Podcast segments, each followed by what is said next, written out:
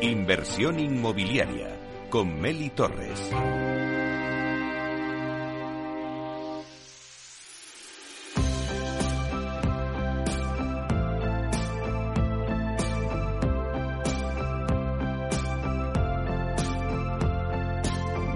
¿Estás pensando en invertir en vivienda y no sabes por dónde empezar? Para rentabilizar tus ahorros, tomar las mejores decisiones y ganar en tranquilidad, no te pierdas la opinión y los consejos de los que más saben y conviértete en un inversor Masteos. Porque Masteos es la mayor empresa especializada en la inversión en alquiler llave en mano. Y en esta sección tendrás todas las claves del mercado residencial y las herramientas para que puedas invertir en vivienda de forma fácil y segura.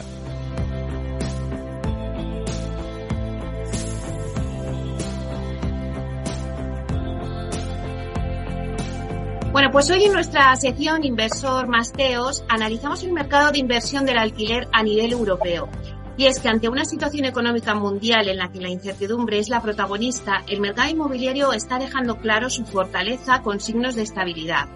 Consciente de ello, Masteos, empresa especializada en inversión en alquiler llave en mano, ha querido profundizar en cómo perciben los europeos la inversión en alquiler y la rehabilitación energética y ha llevado a cabo el primer Observatorio Inmobiliario Europeo, un estudio realizado entre 8.159 europeos de ocho países diferentes, Alemania, Bélgica, Francia, Italia, Países Bajos, Portugal, Reino Unido y España, con una participación en este último de 1.036 personas. Analizamos este informe con Beatriz Toribio, directora general de Masteo en España. Vamos a darle la bienvenida. Buenos días, Beatriz. Hola, buenos días, Melín.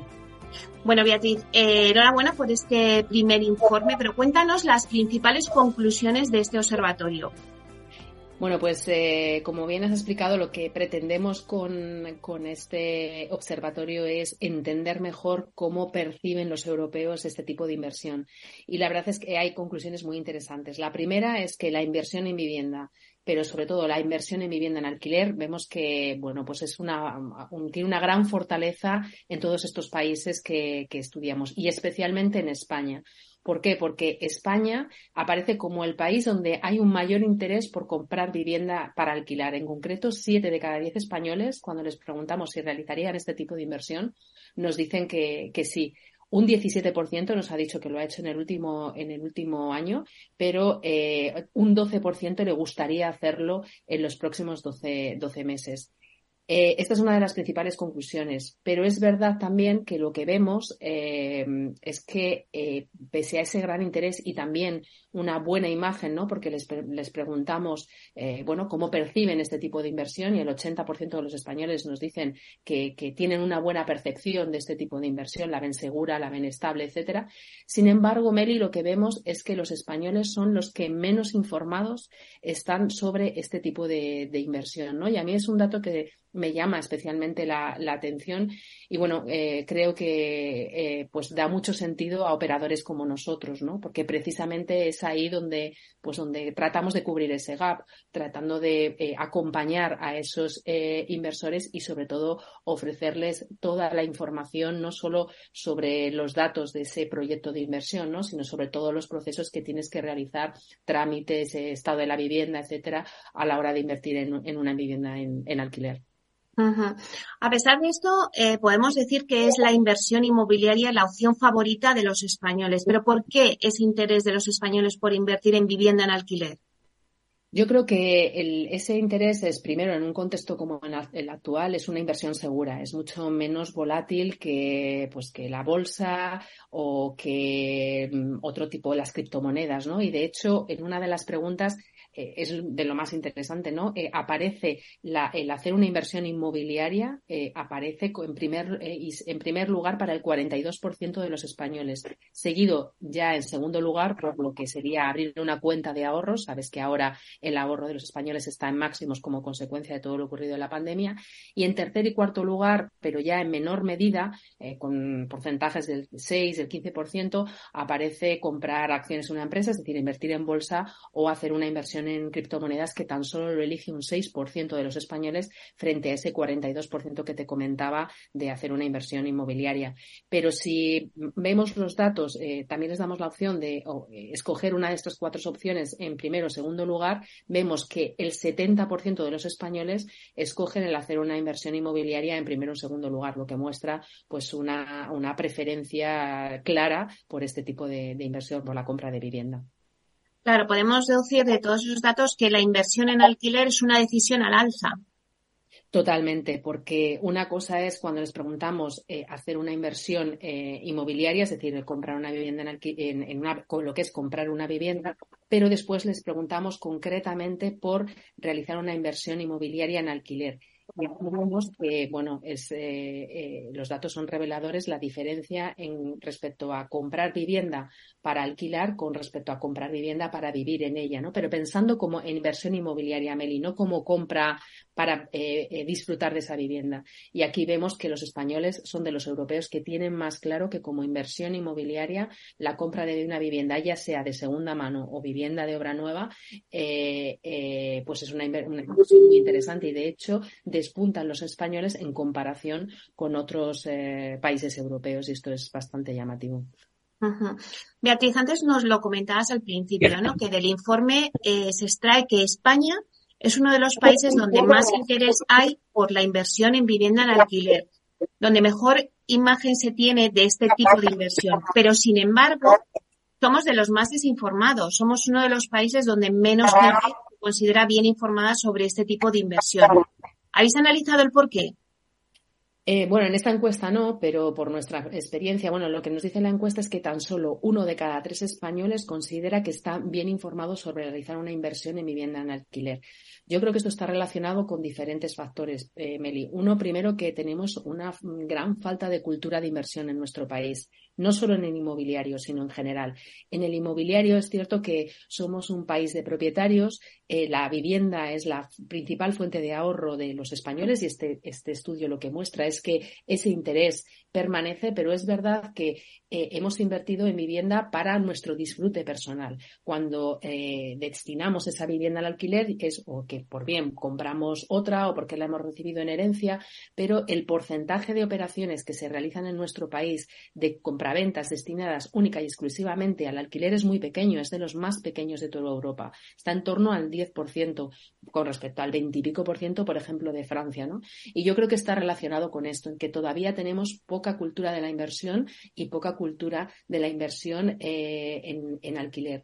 Y aquí eh, hay diferentes aspectos. Uno, no es lo mismo comprar una vivienda para disfrutarla que para rentabilizarla a través del alquiler. Aquí es una inversión racional, mientras que la inversión de una compra de vivienda es una inversión, bueno, en la que influyen diferentes factores, ¿no? Porque nos tenemos que ver en esa vivienda, porque tienen que confluir una serie de, confluir, perdón, factores.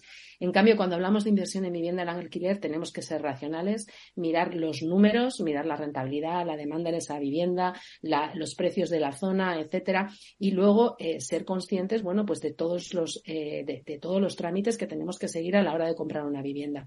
¿Qué ocurre? Que cuando todo este proceso, que sabemos que sobre todo nada más la búsqueda de esa vivienda lleva mucho tiempo, Meli, es buscar en portales inmobiliarios, visitar viviendas, conocer el estado de esas viviendas, conocer la zona, ver si realmente es el precio al que está el que nos quiere vender el, comprador. Todo este proceso en, eh, en, empresas como nosotros ya lo realizamos previo antes de presentar ese proyecto, ese inmueble a nuestros clientes, ¿no? Y yo creo que es aquí donde, donde en profesionales como nosotros, como Masteos, es donde podemos, eh, bueno, pues eh, mejorar ese, ese gap para que cada vez más personas inviertan sus ahorros en vivienda en alquiler. Esto va a ayudar a esos eh, propietarios, a esos compradores, a esos potenciales inversores a rentabilizar mejor sus ahorros, pero también vamos a contribuir a que mejore la oferta de vivienda en alquiler, porque al final si conseguimos que cada vez más pequeños, medianos ahorradores inviertan en vivienda en alquiler, vamos a conseguir que se ponga más oferta en el mercado, ¿no? Y esto también es un aspecto interesante a tener en cuenta. Estarás de acuerdo conmigo en, bueno, es el año de la sostenibilidad. Eh, si queremos hacer una inversión en una vivienda sostenible, segura. Pero claro, nos preguntamos, ¿este tipo de inversión es para los más pudientes? Bueno, pues no, no tiene por qué. Eh, esta es otra de las ¿no? creencias que tenemos en España de que se necesita mucho dinero para invertir en vivienda y es verdad que se necesitan ahorros, mm, claro que sí, pero cuando vamos a realizar una inversión eh, destinada al alquiler, pensando en esa rentabilidad, pensando en esos números que te comentaba, nosotros eh, hemos realizado proyectos en determinadas zonas, pues desde tickets de 40.000, 50.000 euros, pero también por 80.000 euros. Es decir, no siempre se necesitan grandes cantidades de dinero. Lo que sí que vemos en este estudio es que está esa percepción de que es una inversión eh, pues destinada a los más pudientes. Y esto es otro cliché que tenemos que empezar a, romper. Y yo lo veo eh, a través de mis colegas eh, franceses, ¿no? Allí se ve que son gran cantidad de jóvenes con 25 o 30 años pues que no tienen grandes ahorros. Es verdad que allí el tema de la financiación es diferente a España, ¿no? Pero vemos que hay esa cultura que te comentaba, ¿no? De, de, inversión es mucho mayor que en España. Y yo creo que en España, si lo ponemos más fácil, si lo hacemos más transparente, y esto es lo que quiere eh, Masteos, vamos a conseguir que más personas, más pequeños, medianos ahorradores, apuesten por este tipo de inversión y se beneficien de unas rentabilidades que a lo mejor no van a obtener en otros productos eh, financieros. Claro, estabas hablando de, Francia ahora, pero esta preferencia por la inversión inmobiliaria en España es una tónica general en el resto de países europeos que, engloba vuestro informe. Totalmente, o sea, se ve claramente que la inversión inmobiliaria despunta con diferencia con respecto a, pues lo que comentábamos, ¿no? A ese ahorro en el banco, a invertir en bolsa o a, la inversión en criptomonedas. Pero sí que es verdad que países como España, como Italia o Portugal, ese interés por este tipo de compra de, vivienda en alquiler es eh, mucho mayor que, por ejemplo, en eh, Francia, donde se realiza más, pero vemos que el interés no es tan alto como en España, ¿no? Es decir, vemos que hay un gran interés, pero que luego al llevarlo a la práctica no se hace tanto como en otros países. Y yo creo que esto está relacionado con lo que te comentaba, esa falta de cultura, esa necesidad de, bueno, pues que sea un, proceso menos tedioso, con menos quebrados de cabeza. Y yo creo que mientras avancemos en la profesionalización de este tipo de inversión, y ahí está Masteos, vamos a conseguir que cada vez más gente pues eh, invierta en vivienda en alquiler. La segunda parte del observatorio inmobiliario de Masteos que habéis hecho se centra en el tema de la rehabilitación energética. No sé si los encuestados consideran que su vivienda está bien aislada o harían rehabilitaciones. Aquí vemos eh, aspectos mm, diferentes. Vemos que en general entre los europeos hay un, podríamos decir, como una conformidad con el aislamiento de su vivienda. ¿no? Consideran que, sobre todo los eh, los ingleses, por ejemplo, son los que están más, podríamos decir, más satisfechos con el aislamiento de su vivienda. España está en la tabla media, es decir, eh, eh, el grueso de la población considera que, bueno, pues que, su vivienda está, el 25% en concreto, pues eh, dice que está mal aislada. El resto considera que está o muy bien o bien aislada. Pero vemos que hay un porcentaje muy elevado de población en España que está dispuesta a realizar mejoras energéticas, ¿no? Yo creo que esto es un factor muy importante en un momento ¿no? en el que estamos bueno, pues pendientes de esos fondos europeos para la rehabilitación energética, pues vemos, eh, según este estudio, un 54% de los españoles tiene la intención de realizar trabajos de rehabilitación energética, pero si eh, bajamos el foco a la población entre 25 y 34 años, vemos que hasta el 65% de la población, eh, Meli, está dispuesta a realizar esas reformas. ¿no? Yo creo que esto es un aspecto fundamental de cara a la llegada de, esos fondos y de cara al impulso de esa industria que, bueno, pues eh, tú lo has tratado muchas veces en tu programa, es una industria que tiene que despegar en nuestro país, que brinda oportunidades y, que puede generar mucha actividad económica en España. Pero ¿cuál es la visión eh, en el resto de Europa sobre la inversión inmobiliaria y la rehabilitación energética? Pues aquí lo que vemos eh, es, lo que comentábamos, ¿no? Ese, ese aislamiento que de las viviendas es, eh, es, bueno, pues es una visión generalizada, pero vemos que eh, entre los europeos hay también eh, una gran concienciación de reducir el consumo energético de sus viviendas. Y para ello hay una gran disposición a hacer esas mejoras energéticas, sobre todo mejoras energéticas enfocadas a reducir el consumo de calefacción, a reducir el consumo de electricidad, son los dos factores fundamentales. Y vemos también que para llevar a cabo esas mejoras, eh, sobre todo en el caso de España, hay una gran, eh, ¿cómo diríamos? Hay una gran esperanza o una gran confianza en obtener ayudas, en obtener ayudas ya sea, sobre todo ayudas del, Estado, pero ayudas pues también de las empresas que a lo mejor van a llevar a cabo ese tipo de intervenciones energéticas. Y este yo creo que es un factor también importante a tener en cuenta de cara a la llegada de esos fondos europeos. Y también vemos que hay un 33% de los españoles que son conscientes de que no van a recibir ningún tipo de ayuda y que van a tener que realizar eh, ni de ayuda ni de financiación y que van a tener que realizar pues esas eh, reformas por su cuenta y riesgo. Oye, recuérdanos, porque hace unas semanas, Beatriz, nos anunciabas en la feria de Redil que vais a ofrecer a vuestros clientes los servicios de renovación energética de los inmuebles a partir de 2024. Recuérdanos un poco. Bueno, esto es una nueva ronda de financiación que hemos conseguido en Masteos. En concreto es la cuarta ronda de financiación. Son ah, más de 15 millones de, euros y van a estar destinados ofrecer servicios de renovación energética a través de, Masteos. Es un acuerdo que hemos realizado con EDF, eh, e que es el gigante eléctrico francés, y eh, va muy en relación porque nosotros somos una empresa eh, especializada en inversión en alquiler llave en mano, pero con la concepción de la sostenibilidad, de la renovación energética, es un, eh, es un pilar muy importante para nosotros. ¿Por qué?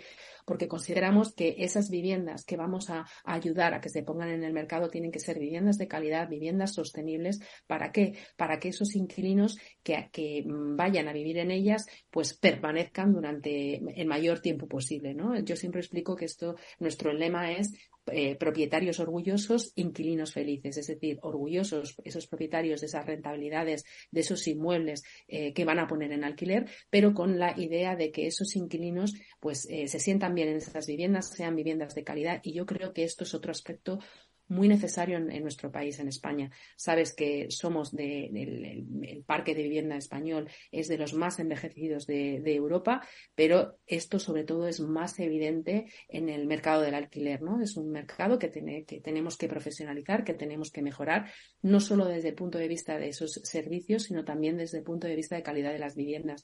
Y yo creo que aquí, eh, pues Masteos puede aportar su granito de arena con iniciativas como esta, ¿no? Ofreciendo servicios de de renovación y de, de, mejora energética para conseguir que esas viviendas de alquiler sean más sostenibles y tengan una mayor calidad. Y esta nueva ronda de financiación va eh, destinada a, este aspecto y lo vamos a desarrollar aquí en España a partir de 2024. Y yo creo que pues va a ser otro elemento diferenciador de nuestros servicios.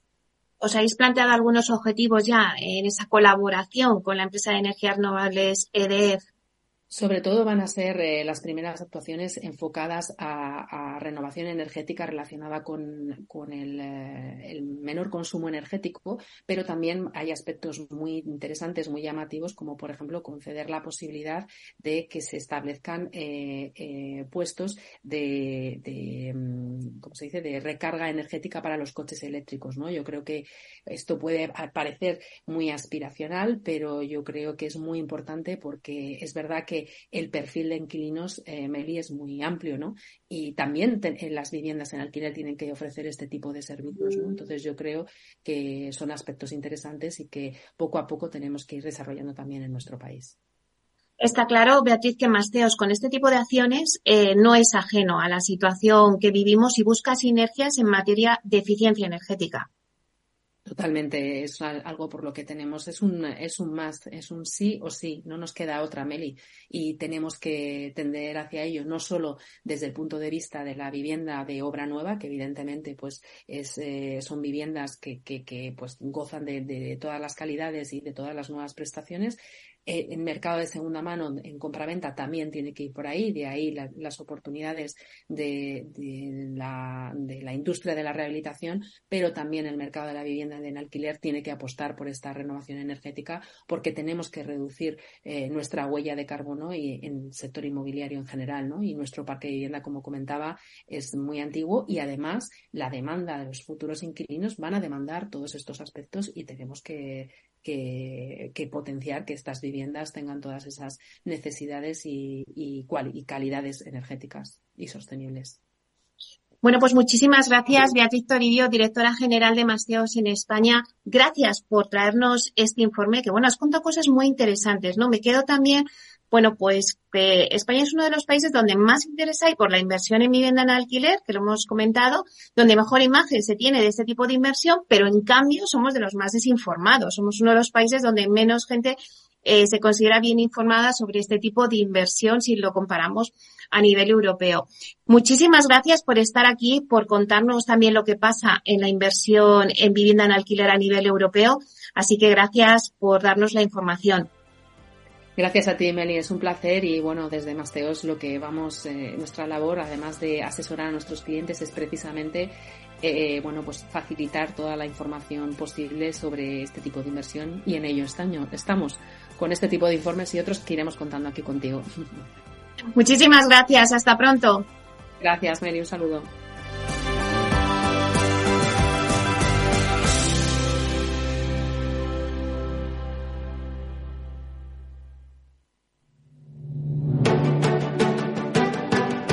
Piscina infinita, una terraza con vistas, un gran salón para invitar a la familia o todo a la vez.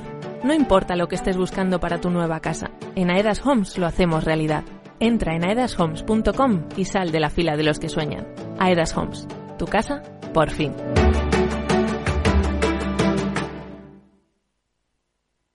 Hey, asistente, ¿cuál es el mejor fondo de inversión del año? Hay aproximadamente 54 millones de resultados. ¿Quieres que los lea? Buf, mejor que no. Puedes seguir buscando entre millones de contenidos, pero un asesoramiento de calidad solo te lo dará un especialista. En Renta 4 te ofrecemos un servicio de asesoramiento gratuito siempre que lo necesites. Entra en r4.com y descubre cómo te podemos ayudar. Renta 4 Banco. ¿Quieres más?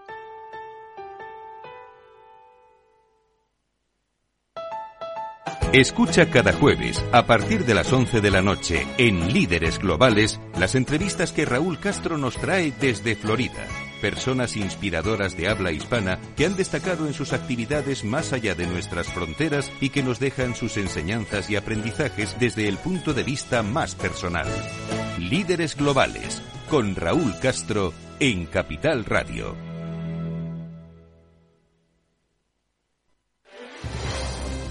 Si quieres entender mejor todo lo que rodea a nuestro sector alimentario, tienes una cita en La Trilla. Un gran equipo de especialistas te acercará a la actualidad económica y política desde el campo hasta la mesa. Conocerás sus principales innovaciones sin olvidar las producciones más tradicionales. Los sábados de 8 a 9 de la mañana con Juan Quintana, La Trilla de Capital Radio.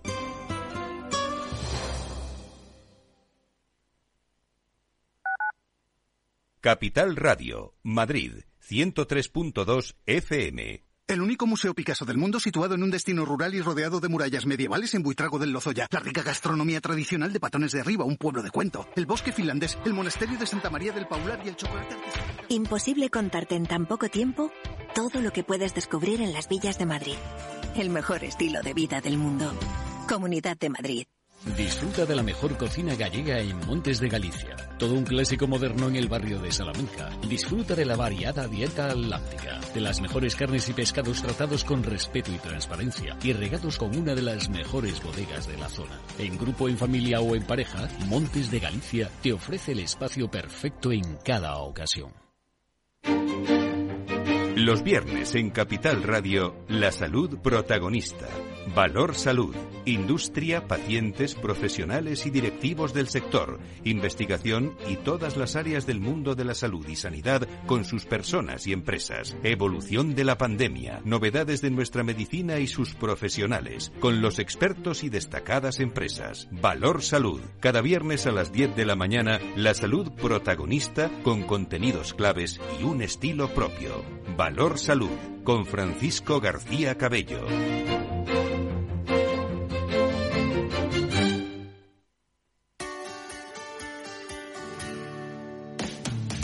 Todos los viernes a la una de la tarde en Capital Radio tienes una cita con Humanos en la Oficina, el programa de radio más divertido y de mayor influencia en el mundo del capital humano, donde las empresas y organizaciones dan voz al talento que trabaja día a día en la oficina.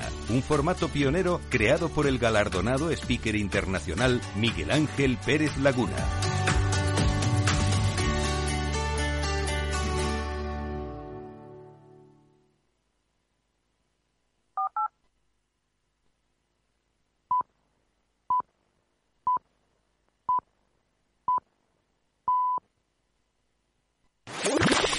Capital Radio, la genuina radio económica.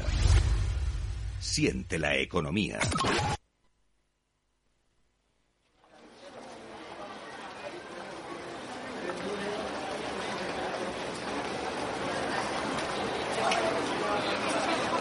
Inversión inmobiliaria con Meli Torres.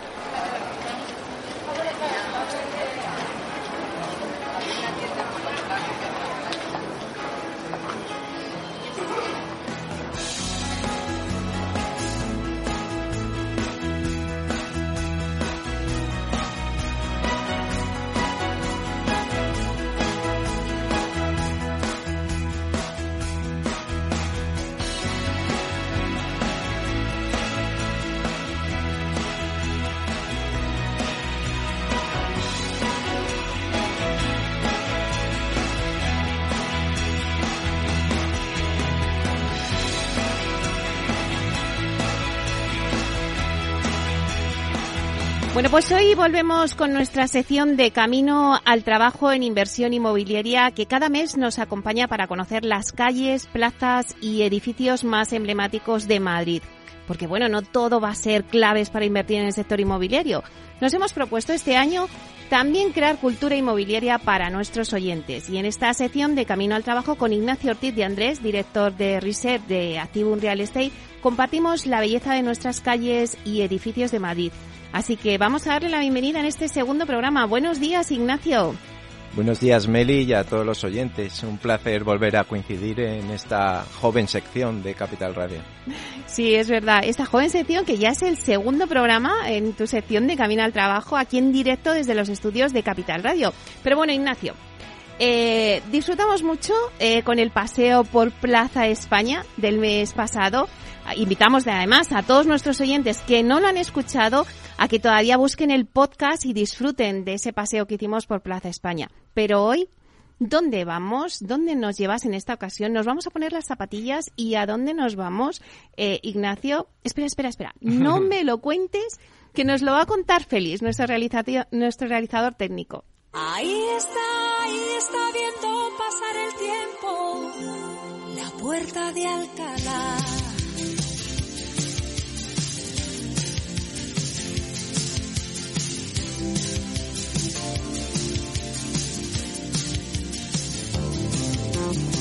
Una mañana fría llegó Carlos III con aire insigne se quitó el sombrero muy lentamente bajó de su caballo con voz profunda le dijo a su lacayo ahí está la puerta de Alcalá.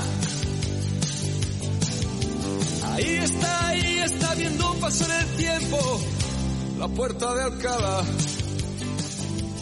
bueno, pues parece que vamos a hablar de la Puerta de Alcalá, ¿no? Eso parece, eso parece. Bueno, pues cuéntanos qué curiosidades hay en torno a la Puerta de Alcalá, sus orígenes. Bueno, cuéntanos un poquito.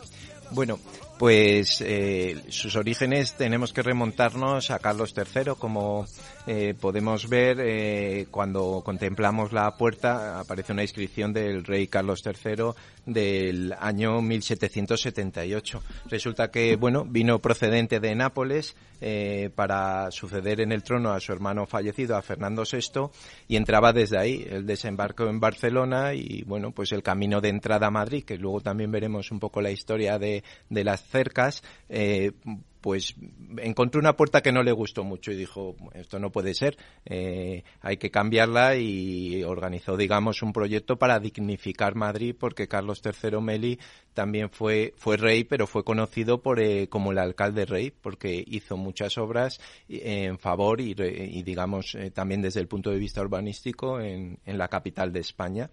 Y, y, en, y, en, ese sentido, pues bueno, mm, convocó un proyecto eh, donde concurrieron varios arquitectos. Tenemos a Ventura Rodríguez, a Hermosilla y a Sabatini. Y bueno, pues eh, Sabatini eh, plantea, digamos, como curiosidad, ¿verdad, Meli? Em, plantea tres proyectos que dos de ellos se unifican en, en uno solo y, y, y quedarían entonces dos y al final pues esto Carlos III encuentra eh, los proyectos de Sabatini como eh, los más bonitos se decide digamos por él que es un arquitecto muy prolífico en Madrid de hecho es el que termina el Palacio Real y pero se decide pero no se decide digámoslo así. Entonces tiene la curiosidad la puerta de Alcalá que eh, quiere respetar esos dos proyectos finalistas de Sabatini y tiene un diseño diferente eh, según vemos desde un lado de otro con diferentes pilastras, columnas, incluso, bueno, pues eh, eh la decoración, los angelotes, eh, los escudos son diferentes. Es una particularidad porque así no se desprendía de ningún proyecto y en 1769 eh, digamos que se hace esa de decisión por parte del rey y se termina la obra en 1778 y así está escrito en números romanos en, en la puerta. No sé si ahora eh, con la nueva educación esto se entenderá, que creo que iban a quitar los números romanos, que casi me da un patatús, pero cuando lo escuché, pero, pero ahí está. Para, para quien no lo sepa leer, en 1778 eh, fue cuando, cuando se terminó. Claro, entonces Ignacio, o sea, eh, fíjate que hemos pasado y hemos caminado y hemos andado por, por la puerta de Alcalá y, bueno, no conocíamos historia, pero esa curiosidad que nos has contado es distinta en cada lado, ¿no? O sea, eso es, eso es importante que lo destaquemos y que lo sepan nuestros oyentes. Correcto. A, así es. Y mira, vamos, eh, vamos a pensar en Madrid, en Madrid como era en el siglo XVIII, ¿no? Cuando se terminó evidentemente ha ido creciendo mucho. No, no, es que no, no, no nos podemos ni hacer eh, eh, ni una idea ¿no? de, cómo se, de cómo se ha expandido y, bueno, desde el punto de vista del urbanismo, eh, la potencia que tiene nuestra ciudad, los municipios, por ejemplo, del sur, que es solo uno de ellos, pues es más grande que, que Jaén, ¿no? Por poner un ejemplo.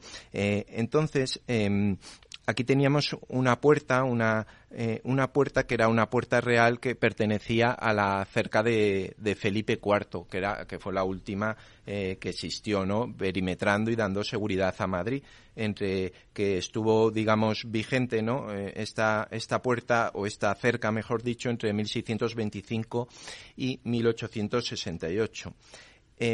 Hay, hay, que entender Madrid como una ciudad que se cerraba por las noches, a las 10 en invierno y a las 11 en verano, aprovechando que hay más luz. Yo en ese sentido he leído un libro recientemente, Meli, que yo sé que a ti te gusta también recomendar con otros eh, colaboradores de inversión inmobiliaria, eh, que se llama La Bestia de Carmen Mola, que uh -huh. son tres hombres, como sabemos, ¿no? Que ganó el premio Planeta. Eso es. Y en este que está que está ambientado en el siglo XIX, en un Madrid un tanto oscuro, eh, con enfermedades, eh, se ve muy bien, muy muy bien eh, lo que es la cerca de Madrid, como incluso pues mm, determinadas personas de los arrabales se colaban por para entrar en la ciudad o de noche o había determinadas salidas. También está el entorno de la Plaza de la Independencia. Muy interesante, incluso se resuelve el libro al final, un, thriller eh, eh, muy trepidante en un entorno muy próximo al que estamos hablando hoy en Capital Radio. Bueno, es que ahora, Ignacio, que, vamos andando, ¿no? Eh, y llegamos a la Plaza de la Independencia, pues lo que decías, ¿no? Tiene mucha historia esa plaza, ¿no? Eh, efectivamente, mira, a mí eh, también me gustaría recalcar, y hay una placa que se puede ver perfectamente para quien tiene oportunidad de visitar Madrid o, que sea vecino, que aquí estaba ubicado lo que se denomina el Real Pósito de la Villa de Madrid, que estuvo entre el año 1664 y 1863. Ya vemos un poco la desaparición de lo que era este entorno eh, antiguo de la, de la Puerta de Alcalá con servicio, digamos, de puerta a cuando hay un ensanche, ¿no? Ya hacia finales del siglo XIX. Bien, pues esto era un conjunto de edificios eh, donde eh, la labor fundamental era almacenar el grano. siempre eso ha sido muy importante, ¿no? Para eh, tener unas reservas y así ha sido y podemos ver muchísimos silos por toda la geografía española, por Castilla, etcétera. Em, eh, también había un mercado de harinas, molinos, hornos, lo que son también taonas, ¿no? Eh, el anterior pósito, como digo, pues juega un papel fundamental, sobre todo si hay hambrunas, etcétera, estaba en la cava baja de San Francisco, pero como digo, se trasladó en 1664 a esta ubicación y para que se oriente mm, las personas que escuchan eh, esta, esta sección, el Real Pósito ocupa la zona, ocupaba la zona donde está el, Palacio de Linares y todos los edificios que suben desde Cibeles hacia la actual Puerta de Alcalá. Y, bueno, pues lógicamente pues evoluciona la ciudad y, y fue demolido a finales del siglo XIX, como comento. Bueno, pues la verdad es que tiene mucha historia, pero es que vamos a contar alguna curiosidad, ¿no? Porque yo creo que, que, hubo hasta algún magnicidio en, en, la Plaza de la Independencia, ¿no? Así es, también hablando de placas, hay otra placa que, y se puso recientemente, no estaba, eh, que recuerda el asesinato de Eduardo Dato en el año 1921. Eh, Eduardo Dato era presidente del Consejo de Ministros y eh, bueno pues unos anarquistas pues, bueno supuestamente eh, con un sidecar eh, ametrallaron el coche donde él se dirigía a, su casa que vivía muy próximo no ya aquí ya entramos en el en el barrio de Salamanca ya estaba construido en el año 1921 bueno, pues se suma también a, una situación convulsa y a otros asesinatos de, eh, de, presidentes, ¿no? Como fue Canovas del Castillo en 1897 o Canalejas en 1912. Luego, bueno, pues se sucederían otros y, bueno, incluso atentados, ¿no? A, la autoridad. Quizás el último eh, eh, fue el de José María Aznar, que no, que era que era el líder de la oposición, ¿no?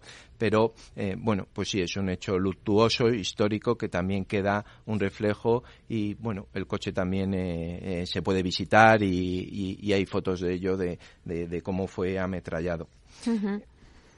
Claro, Ignacio, estamos ya en el, en el barrio de Salamanca, ¿no? caminamos ahora por la calle Alcalá. pues una calle pues castiza, y bueno, vamos a ver qué nos dice este chotis que hemos seleccionado de, la, de Madrid. Cuando llegues a Madrid, morena mía, voy a ser temperatriz de lavapiés y alfombrarte con claveles la gran vía y a bañarte con vinillo de Jerez. En Chicote un agasajo postinero con la crema de la intelectualidad y la gracia de un piropo retrechero más castizo que la calle de Alcalá.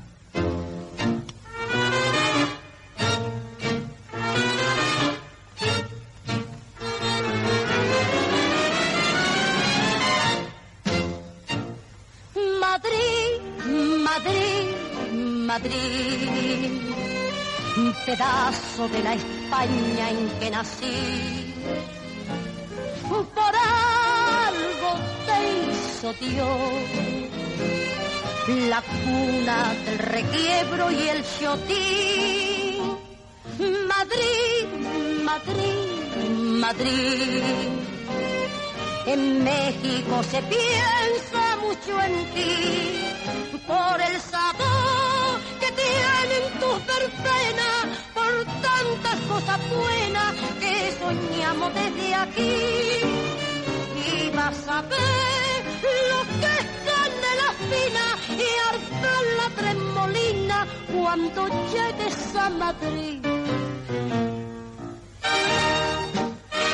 Bueno, Ignacio, yo de repente es que he dicho, mira, dejo el boli, me quito los cascos y vamos a bailar el chotis. Un día de esto lo hacemos, ¿eh? No, no, perfectamente, y aquí tenemos espacio suficiente. Tú sabes, Meli, quiénes somos los culpables de, de que el chotis se baila como se baila, y yo creo que somos eh, los que trabajamos en el sector inmobiliario. ¿Y por qué? El metro cuadrado está tan caro en Madrid que, hay que bailarlo en una baldosa. Y eso es así, pero no podemos desperdiciar el espacio.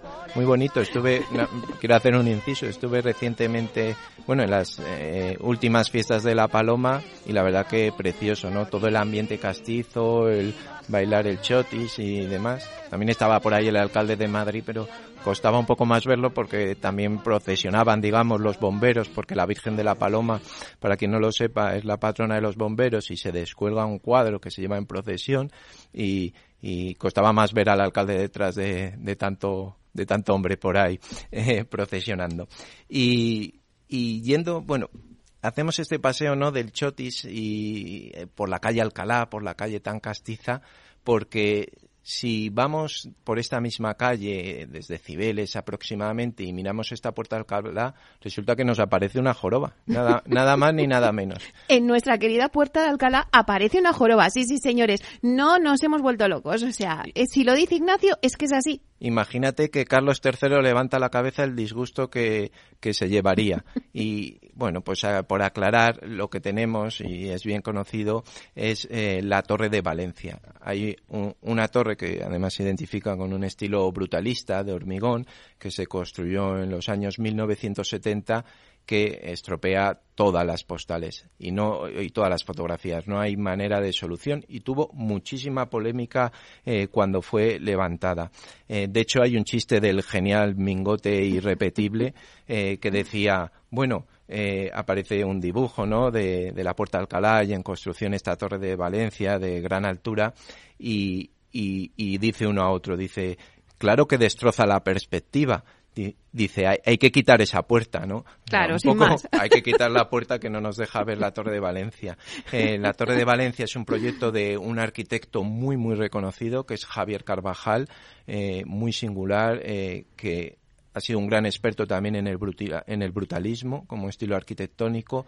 Hay una casa suya que es la Casa Carvajal, que está en venta, también para quien le interese, en Somos Aguas, y que cuenta con mucha proyección. Aquí eh, aquí estamos, bueno, hemos eh, reflejado eh, música popular. Eh, yo haría también referencia a alguna nueva. Hay una sesión de Zetangana llamado El Madrileño, en donde, bueno, pues se cantan varias canciones y creo que se hizo con motivo de la pandemia y se reúnen, bueno, va varios artistas donde se rueda en el Salón de la Casa de Javier Carvajal y también en una en una canción que es comerte entera aparecen bueno pues se ve la cocina cómo eh, son los jardines eh, cómo es el salón. Muy interesante el estilo de esta persona en cuanto a la torre, pues hubo muchísima polémica, se eh, ocupa eh, donde estaban los bomberos de O'Donnell y se hizo de una argucia inmobiliaria. La especulación inmobiliaria siempre ha existido.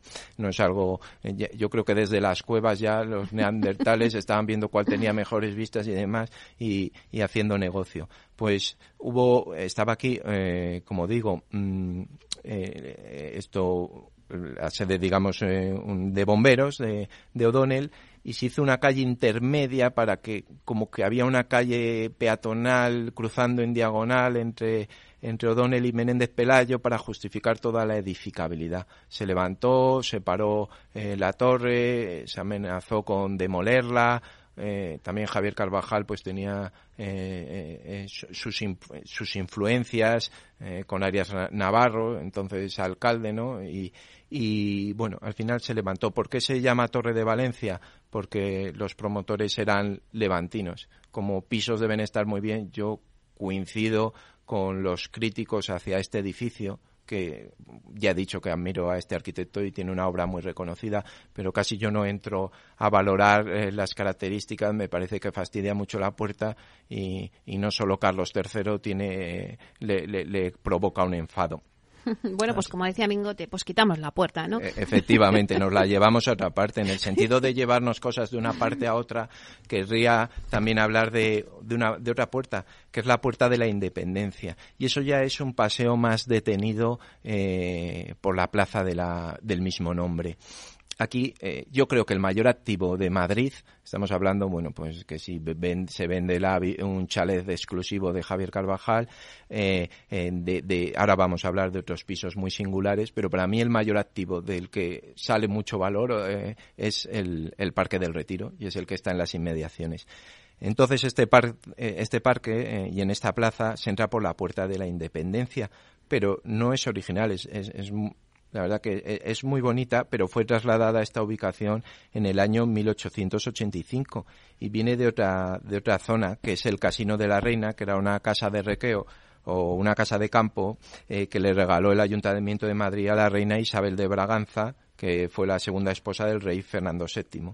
Y bueno, pues eh, el Casino de la Reina eh, estaba entre embajadores, eh, Ronda de Toledo y Ribera de Curtidores, lo que viene siendo el rastro, y data de 1817. Pero como digo, se trasladó a finales del siglo XIX y yo invito a dar un paseo detenido, a visitar Madrid, que cada día está más bonita y, damos la acogida. Yo por mi parte, no lo digo a título personal, me, me produce una gran satisfacción que sea muy visitada nuestra ciudad, pues a ese paseo detenido de ver las cosas, ¿no? Que es de lo que trata también la sección de camino al trabajo, de, bueno, cuando vamos del camino al trabajo a otros lugares, ver los edificios, ver las curiosidades, analizar la historia, pues entrar al retiro y disfrutar el retiro que yo creo que eh, tiene un nivel más popular que también a lo que ha derivado ahora la Plaza de la Independencia con mucho lujo, tanto hotelero, eh, residencial y de restauración, ¿no? Claro que sí. Y si hablamos en clave inmobiliaria, Ignacio, antes hablabas de, edificios pues prime o edificios lujosos. Bueno, pues hay un edificio, el edificio Millennium, que, que, bueno, pues que la curiosidad es que podemos encontrar viviendas de 650 metros cuadrados, ojo, en Madrid, ¿eh? Sí, un, tamaño aceptable, ¿verdad? Que casi todos pues tenemos viviendas de, ese estilo. Bueno, De, ahí, para arriba, porque con menos pues nos, agobiamos en casa, ¿no? Eh, ahí está. Y luego bailamos el chotis en una baldosa. Claro, efectivamente. Pero luego tenemos 650 metros. Claro, efectivamente, eso es. El edificio Millennium, muy singular, eh, está en la Plaza de la Independencia 5 eh, eh, digamos que está el, el Real Pósito del que hablábamos, pues en la manzana de al lado, haciendo esquina Serrano con, eh, con Alcalá. data del año 1933 y pasó por las manos de Amancio Ortega. Amancio Ortega está pasando, eh, eh, también salió eh, en, ¿El anterior podcast. Vamos a tener que invitarle directamente. directamente. pues bueno, fue vendido en 2011 por este empresario gallego al grupo Millennium, que es quien lo desarrolló. tiene como característica que tiene un, un ave fénix en la parte de arriba, bueno, pues al estilo de, la Unión y el Fénix que está el, de los edificios de esta compañía de seguros que tenía un ave Fénix con Ganímedes, pero en este caso solo el ave y fue rehabilitado en 2013. Solo tiene 12 viviendas, que parece tiene, es un número incluso bíblico, ¿no? De los elegidos y privilegiados y tiene eh, entre cada vivienda entre un mínimo de 577, ves que no son tan grandes, Meli, a 740 metros cuadrados, eh, la más grande con 27 plazas de garaje. Em, cuenta pues con vecinos muy ilustres. Quizás el, más mediático puede haber sido eh, Carlo Ancelotti cuando en la anterior temporada eh, que estuvo, digamos, entrenando al Madrid, que vivió de alquiler yo quería leer, bueno, salió en, en el Ola, ¿no? Incluso eh, lo que decía su mujer Marian Barrena, decía que en cuanto visité esta casa, supe que quería ver los angelitos todos los días al despertarme, que es una cosa muy bonita, se refiere a los angelitos de, de, de la puerta de Alcalá, eh, que los esculpió Francisco Gutiérrez, ¿no? Bueno, hemos, hemos entrado en el salseo. En el salseo, bueno, es que tiene, bueno, tiene mucho salseo, la, eh, eh, evidentemente, en la Plaza de la Independencia. Aquí hay vecinos que, que, los que tienen mucho dinero pues prefieren vivir en el anonimato, ¿no? Lógicamente, ¿no? podríamos decir nombre pues como los Alcocer, Villarmir, eh, ingeniero de caminos eh, y presidente de OHL, o la familia Gervás que está eh, detrás, ¿no? Bueno, pues del grupo Mau. Mm, evidentemente, pues, y, también incluso un empresario venezolano, Jorge Massa, que está considerado como uno de los hombres más ricos de Iberoamérica. La verdad que eh, es una ubicación extraordinaria, ya fuera de bromas, con unas dimensiones, pues, magníficas y con con las vistas al mejor activo de Madrid, que como digo y defiendo es el Parque del Retiro, que es una maravilla y que era un parque antes de la realeza y, totalmente, eh, digamos, restringido. Aquí Carlos III, que cuando llegó ahí por Barcelona y no le gustó la anterior puerta y diseñó esta eh, eh, este proyecto o, favoreció ¿no? de Sabatini tan bonito, se alojó en, en el, en el Palacio del Retiro, en el Palacio del Buen Retiro, del que ya solo queda el Casón del Buen Retiro, donde llegó incluso a estar expuesto el Guernica antes de ir al Reina Sofía, y el Salón de Reinos que actualmente se está rehabilitando, pero que era muy grande, y, toda, y, toda esa zona, em, bueno, pues eh, eso ya es otro barrio que ya iremos de, de, Jerónimos, ¿no? Claro, Ignacio, ¿crees que casi que estamos ante una gentrificación, ¿no? En, el barrio este. Pues mira, hay, locales muy lujosos. Por un lado está Capuchino, que es una cafetería que creo que eh, la, más bonita es, de mallorquines. Está en Palma de Mallorca, en una casa típica y señorial. Eh, tenemos restaurantes del grupo Paraguas como Arde, que tuve la oportunidad de, bueno, ser invitado por un evento de Activum y bueno, hasta eh, cruzarte con, con famosos como yo no sabía quién era, decían, este es Íñigo, Íñigo quién, Íñigo lo niega, quién lo niega y lo vuelve a negar. Bueno, pues, pues, pues El esas futuro marido de Tamara Falco. E, efectivamente, ¿no? De, de, Tamara Falco también se podría incluso, incluso hablar porque se, se compró un ático en Puerta de Hierro de una conocida promotora, pues un piso muy interesante del que también, bueno, pues creo que ha salido en un documental de Netflix el piso. Si es que el inmobiliario, desde ser la génesis del chotis en un metro cuadrado hasta todo, está, está eh, relacionado eh, con todo. Da un juego, da un juego que no te lo puedes ni imaginar. Pero bueno, se nos acaba el tiempo. La verdad es que, Ignacio, me ha encantado este paseo y todo lo que hemos aprendido hoy sobre la Puerta de Alcalá. Es un lujo, Ignacio, contar contigo para pasear por las calles de Madrid. Al mes que viene, ¿dónde nos vamos de, eh, con nuestra sección de Camino al Trabajo? Bueno, pues mira, nos vamos a ir a la, a la Puerta del Sol y a sus calles, a todo el entorno, incluso al, al Four Seasons que recaló en Madrid y va a ir a Barcelona y al final es un, proyecto de lujo magnífico. Muy bien, pues nos vamos a la Puerta del Sol a la próxima temporada que cojamos con, con De Camino al Trabajo.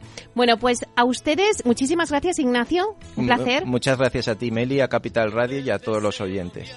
Bueno, y a ustedes, señoras y señores que nos escuchan al otro lado de las ondas, gracias por estar ahí y compartir este espacio con nosotros. Gracias también de parte del equipo que hace posible este espacio de Félix Franco en la realización técnica y de quien les habla, Meli Torres. Les esperamos mañana, viernes, de 12 a 1 en Inversión Inmobiliaria. Hasta entonces, que sean felices y que viva Madrid.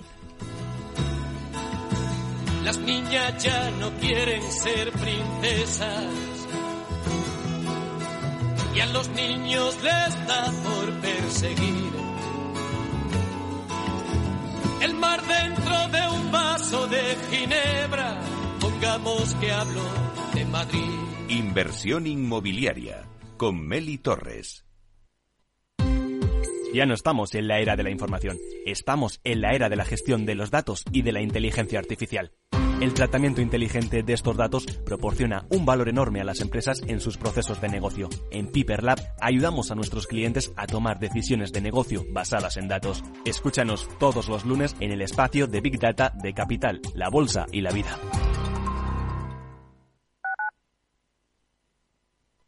Capital Radio, Madrid, 103.2 FM. Gráficas Naciones. Más de 50 años de experiencia en el sector de las artes gráficas. Apostamos por la última tecnología tanto en impresión offset como en digital y gran formato. Realizamos todo tipo de impresión. Tarjetas de visita, folletos, libros, vinilos, decoración y montaje de stands. Más información en el 91 629 2145 o en gráficasnaciones.es. Disfruta de la mejor cocina gallega en Montes de Galicia. Todo un clásico moderno en el barrio de Salamanca. Disfruta de la variada dieta atlántica. De las mejores carnes y pescados tratados con respeto y transparencia. Y regados con una de las mejores bodegas de la zona. En grupo, en familia o en pareja, Montes de Galicia te ofrece el espacio perfecto en cada ocasión. Si quieres estabilidad en el empleo, poder conciliar tu vida laboral y asegurarte una pensión para cuando te jubiles, debes escuchar Empleo Público. Todo lo relativo a las oposiciones, convocatorias, consejos para preparar las pruebas y la opinión de expertos de las administraciones públicas y de la formación. Los miércoles a la una y media de la tarde en Capital Radio tienes una cita con Empleo Público, con José Joaquín Flechoso. ¿Sabes cuál es el mejor dial para escuchar Capital Radio? Tu móvil. Ya tienes disponibles las versiones de iOS y Android de Capital Radio. Y si quieres escucharlas en tu coche, lo tienes muy fácil. Empareja el Bluetooth de tu coche con tu móvil o tableta, entra en la app de Capital Radio y ya lo tienes. Escucha Capital Radio en digital. Y si te preguntan qué escuchas, no lo dudes. Capital Radio.